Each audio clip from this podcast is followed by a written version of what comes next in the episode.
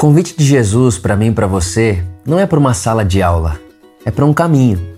Quando Jesus vai chamar os discípulos, ele não diz: "Olha, vem para cá e eu vou colocar vocês numa sala de aula e todo bimestre eu vou aplicar uma prova para ver se vocês estão entendendo o que eu estou falando". Não.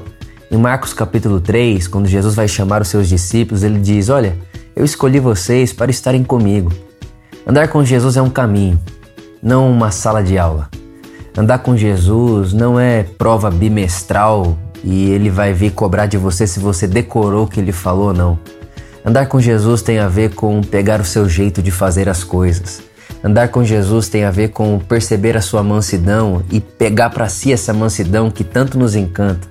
Andar com Jesus é pegar para mim essa humildade, como pode? Deus, sendo Deus, não usurpar o ser igual a Deus, água qual dever se apegar e tomando, tomando forma humana se torna servo e lava pé de, de gente. Andar com Jesus é isso, é admirá-lo e enquanto admiro, eu me transformo naquilo que estou admirando. Foi isso que o Paulo nos ensinou. Todos nós, com o rosto descoberto, contemplamos como por um espelho a glória do Senhor, que é o próprio Jesus, estamos sendo transformados naquilo que vemos. Andar com Jesus não é uma prova bimestral, prova de faculdade, prova da escola. Andar com Jesus é um caminho de transformação. Andar com Jesus é me tornar como Ele.